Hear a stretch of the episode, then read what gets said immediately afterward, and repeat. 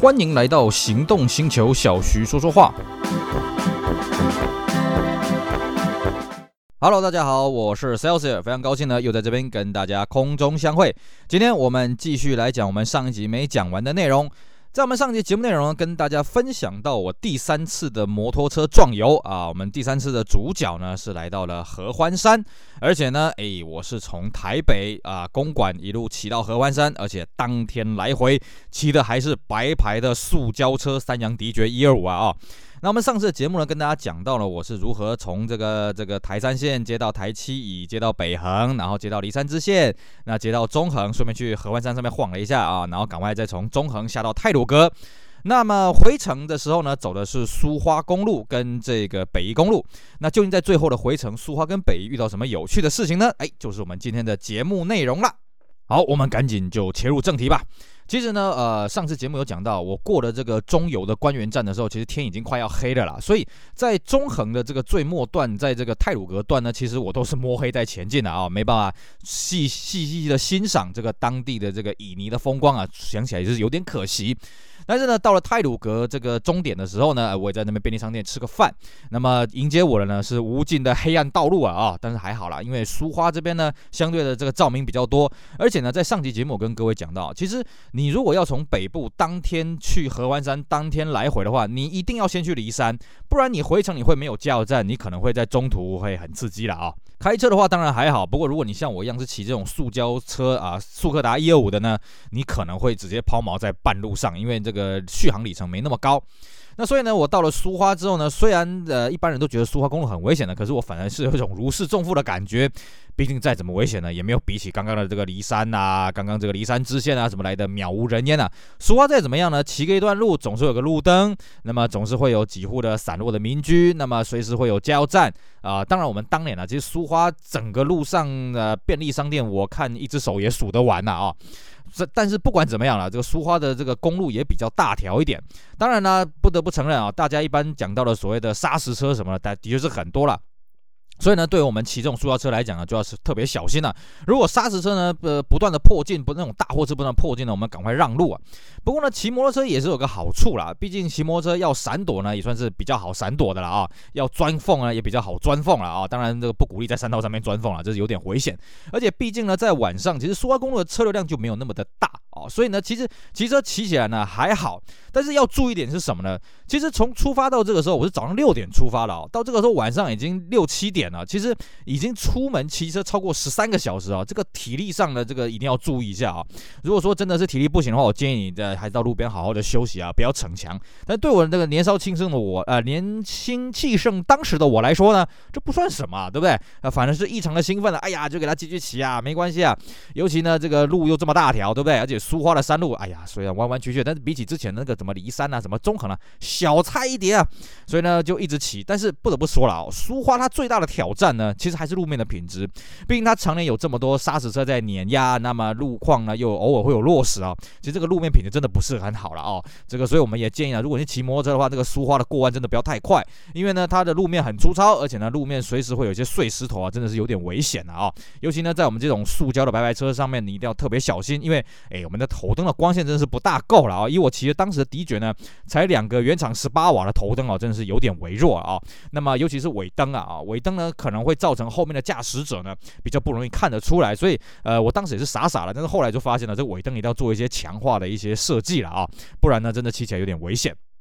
那么呢，骑完了苏花大概要花个两个小时多了哦。正常的速度来讲，大概两个小时多。骑完了苏花之后呢，哎，我就在这个南方澳这边稍微做了一点休息啊、那这边呢，跟大家推荐一个美食啊，在南方澳这边呢，呃，有一间的这个米糕店呢，非常的好吃啊，在南方澳邮局的旁边。呃，各位如果时间上允许的话，如果在饭点到了南方澳呢，我非常推荐啊，去这边吃个米糕，补充一下自己的元气。那当时的我呢，当然没有办法，因为当时我骑到南方澳的时候，其实已经九。有点了啊，我根本就无暇去吃这个啊，不是无暇了啊，就是对方无暇准备这个东西给我了，人家店早就早就铁门拉下来了嘛啊，所以我在南方澳稍微做了休息一下之后，再继续往北骑。那么往北骑呢，我们当然是选择了这个西啊，这个北滨公路啊，北部滨海公路台二线，一直往北。那么直到接到了礁溪之后呢，这一段其实都是大直线的，所以骑起来非常的轻松，也非常的无聊啊。这段路呢，各位一定要小心哦，很容易骑到睡着，真的，因为路况太单调了啊。这个路海风吹起来太舒服了，比起之前那个苏花啦、中横啦、北横呃这个北横啦、这个梨山支线啦什么的，这段路真的是太舒服了啊，所以一定要小心啊。我常常骑到这个差点打瞌睡。那么骑到礁溪之后呢，我们就接这个北宜支线，那么就进去北宜公路了啊。那么平常我们在骑北一公路呢，我们是这个这个精神这个全神贯注了。可在这个时候骑北一公路，你会你会觉得很轻松，为什么？因为北一公路大概是这一段路程的山路里面算是最轻松的一段了啊，比起刚刚讲的苏花啦、什么中横什么的，这一段路，呃，毕竟第一个我熟，第二个呢，其实这段路的这个弯曲的程度、路面品质什么呢，都算是最客气的啊，所以呢，骑北宜呢就觉得这砍菜切瓜一样，非常的轻松，稀稀疏疏，哎呀，就这样轻轻松松的回到了新店。那么我记得呢，我第一次这样挑战合欢，从台北到合欢山，回到这个公馆的这个宿舍的时候呢。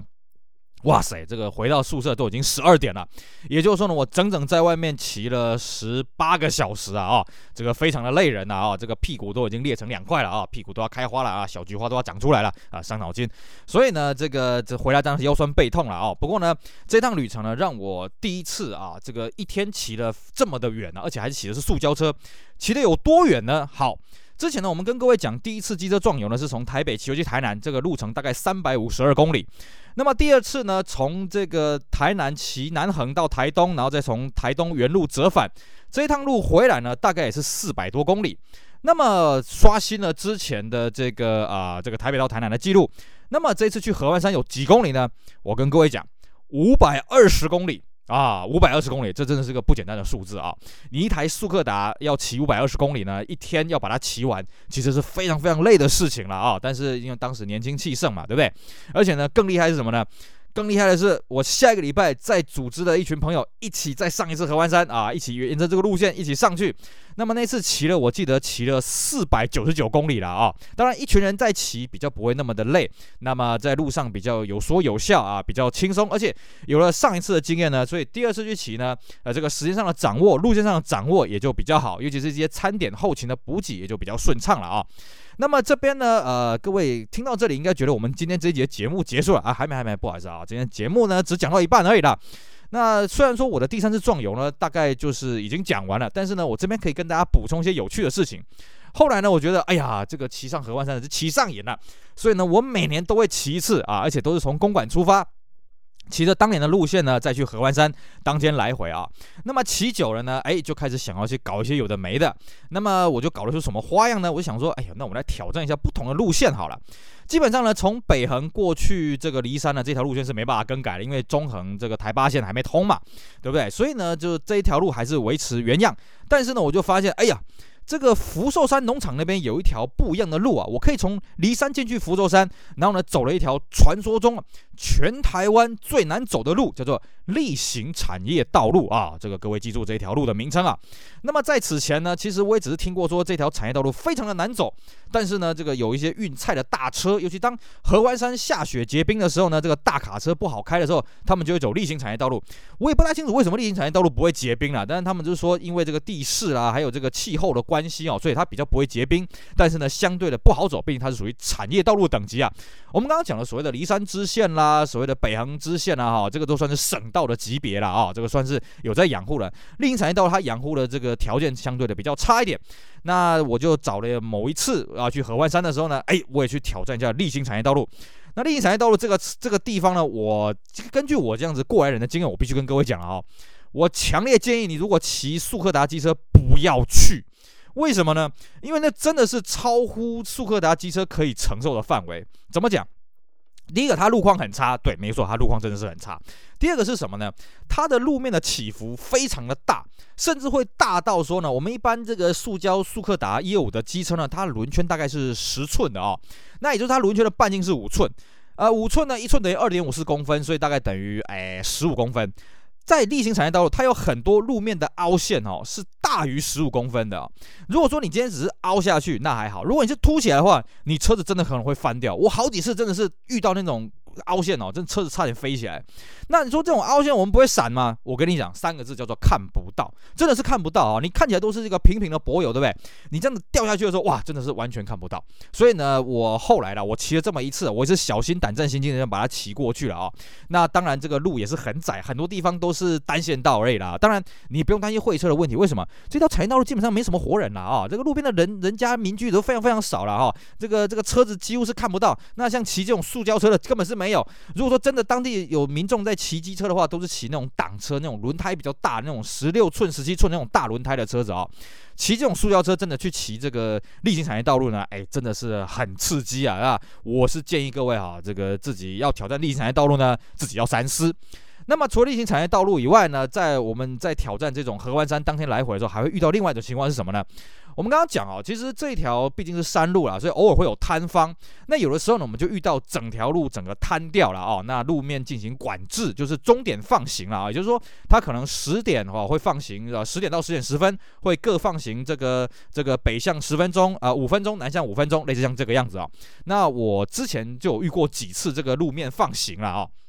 那各位会觉得说，那这个整点路面放行有什么好讲的啊？我告诉各位。如果你要去合欢山呢，我建议你先上网去查一下这个公路总局有没有这种路面管制终点放行的这种告示。如果有的话，我劝你别去了，因为以前呢，我就是傻傻的，哎呀，想说那没关系嘛，反正我就等到终点嘛。比方说，我九点半到，他十点才放行嘛，那九点半到十点就跟人家哈拉一下啊，跟旁边的这些等候放行的民众哈拉一下，这个休息一下，让屁股这个从两块看会不会呃休息一下会不会变成一整块嘛，对不对？我要告诉各位啊，事情没有这么简单。我有一次呢，就遇到一个很恐怖的情况是什么？它也是整个山坡，整个大大面积的塌陷啊、哦！我这样看了一下，这个放行的，就是要管制的距离大概有五百公尺左右。好，好不容易大家熬到了这个整点，我记得是十一点的时候呢，那我们这边先放行。于是呢，这个这个怪手小山猫就先让开了啊，那让我们这些车子鱼贯而入。那我记得我那个时候大概是排在第五台还是第六台车了啊，因为我们摩托车也不能说我们摩托车就有特权，就要钻在汽车的前面嘛，我们是这样鱼贯而行啊。那我这样边骑呢，当然对摩托车来讲，这种路面的挑战性就很大嘛啊，这个坑坑巴巴，咕噜咕噜咕噜咕噜上下跳啊跳啊跳啊跳，这个我都习惯了。那我就在看呢，哎呀，这个上面的这个状况是怎么样？哇，整个山坡啊，从山顶这样，整个就是几乎是大滑坡这样子啊，大山崩啊，哦哇，这看起来触目惊心呐。然后呢，我就在看，哎，前面也有好几段是这样整个大滑坡了哦，所以想说那赶快通过。可是毕竟路上的这个石头呢，这个也是蛮多了，你摩托车你也骑不快，前面汽车也是慢慢开嘛哦。这时候发生了一个蛮恐怖的事情是什么呢？一阵大风吹来，那个风哦，你。可以看得出来，旁边的那个你远方的树开始在摇曳啊，开始在摇，然后你可以听到那个树叶嚓嚓嚓那个声音，然后一阵大风这样吹过来哦，山坡上的这些碎石开始变成沙子，开始变成雾，这样嚓嚓嚓嚓嚓这样下来，你可以听到那个声音。那我那个时候怎么办呢？我头洗一半呢，我开在正中央啊，我骑在正中央啊，我前面也是山坡，那个崩塌的坡，后面也是崩塌的坡啊，硬着头皮，我前头车也是硬着头皮，大家加足马力，我记得很清楚哦，大家那个时候几乎是基本上像逃命一样啊，就是油门全开了啊，你也不管那个石头会喷啊，会甩啊什么，不管了，我也是一样，油门灌到底，直接冲了。那前面就是一团那个烟雾，你不冲也不行，冲也不行，反正就是冲就是了，就跟他赌人品啊。哦，冲过去之后，我记得啊，真的是四个字，叫做恍若隔世啊。哦，好在呢，那一天只有那种细沙啊，那个风没有很大，没有把上面那种大岩石比较大的那种这个石头这样给砸下来啊，不然那个后果不堪设想啊。那在这边呢，就顺便跟大家补充啊，其实我也是曾经被落石 K 到了啊，被落石 K 到是什么样的感受呢？我要告诉各位讲，那个叫痛不欲生啊。我记得有一次啊，我在骑北宜公路的时候，那时候晚上，然后呢，这个我们当然是骑，我们戴全罩式的安全帽，我们会把这个护目镜给盖下来嘛。那天稍微有点下雨，那其实北宜这种地方啊，它的落石基本上它的土坡是很稳定的啊，所以基本上不会有落石啊，所以我根本不会想到说会遇到落石这种事情。那我记得那个时候我骑到从这个宜兰端骑到快到平岭的时候呢，那已经有所谓的路灯了，就是已经有连续的路灯了，那路路面条件也比较好嘛，对不对？那我就骑骑骑骑，结果骑到一半呢，忽然听到有一个，忽然看到上面有个黑影，很快，那个是电光火石之间啊。那我就听到我的这个安全帽的这个护目镜“咚”的一声，然后下一秒钟呢，那个落石打到我的胸口，哇，那真是剧痛啊！哦，那真的是想要去送医急救了，你会没办法呼吸。那个落石很小一块，我大概看了一下，那个落石大概就像手指头的一个指节那么大。他不知道从多高的地方打下来，真的是非常痛。好在他只是打到我胸口，等于说我骑车去撞到那颗落石了哦，不算是那个落石打到我头，不然直接这样 K 下去哦，那真的是会脑浆开，那脑袋开花了啊，那真是很恐怖的事情啊。所以呢，如果各位在规划这个山路的这个旅游的时候呢，你看到有什么山路那边终点放行呢，我会建议你最好是打消这个去山路的念头啊，为了自己的这个生命安全、财产着想了啊。这个钱再赚就有了啊，这个行程泡汤了，下次再规划就有了。但是命只有一条啊，当然我们这次还这边还是跟各位重申了，山路上啊，这个风光旖旎，而且可以让你转换心情，但是切记行车安全，尤其是什么呢？像我们刚刚讲的落石，还有就是你在过弯的时候一些泥泞，还有什么呢？还有另外一个东西，在这个思源垭口我就曾经遇过哦，有一次我上去思源垭口的时候，那边只剩下一度了啊，所以呢，在路上啊，我就发现有结冰。那结冰对于速克达这种摩托车或者是挡车这种摩托车来讲非常非常危险。为什么？各位你不要以为啊，路面结冰是好像啊，冰箱打开用那个冰块很漂亮。不好意思啊，路面结冰是透明的，完全看不到的。所以呢，那时候我们就养成一个好习惯哦，你在骑山路的时候，你尽量骑有阳光照射的地方，因为它的向阳面跟背阳面那个温差是非常非常大的。通常冰块就结在这个背阳面那边，那你如果骑机车，你压到这个冰块，你一定直接出去。汽车基本上也差不多了哦。所以呢，如果你遇到这种情况，第一个我建议各位还是不要出门。所以除了我讲的，你看到有这种什么呃这个什么山崩呃这个路面抢救的这个整点放行，尽量不要去。再来是什么？你看到山上的气温如果低于零度哦，就最好不要去，尤其不要骑摩托车了啊、哦。汽车你当然上个雪链什么是可以了，可是呢那种环境你会觉得说，哎，我在路上就看不到冰啊，我看不到。看不到雪啊？为什么要这样？我我要这样绑？因为我还真的遇过有车子开到一半直接掉下去的啊，在我面前直接这样掉下去的。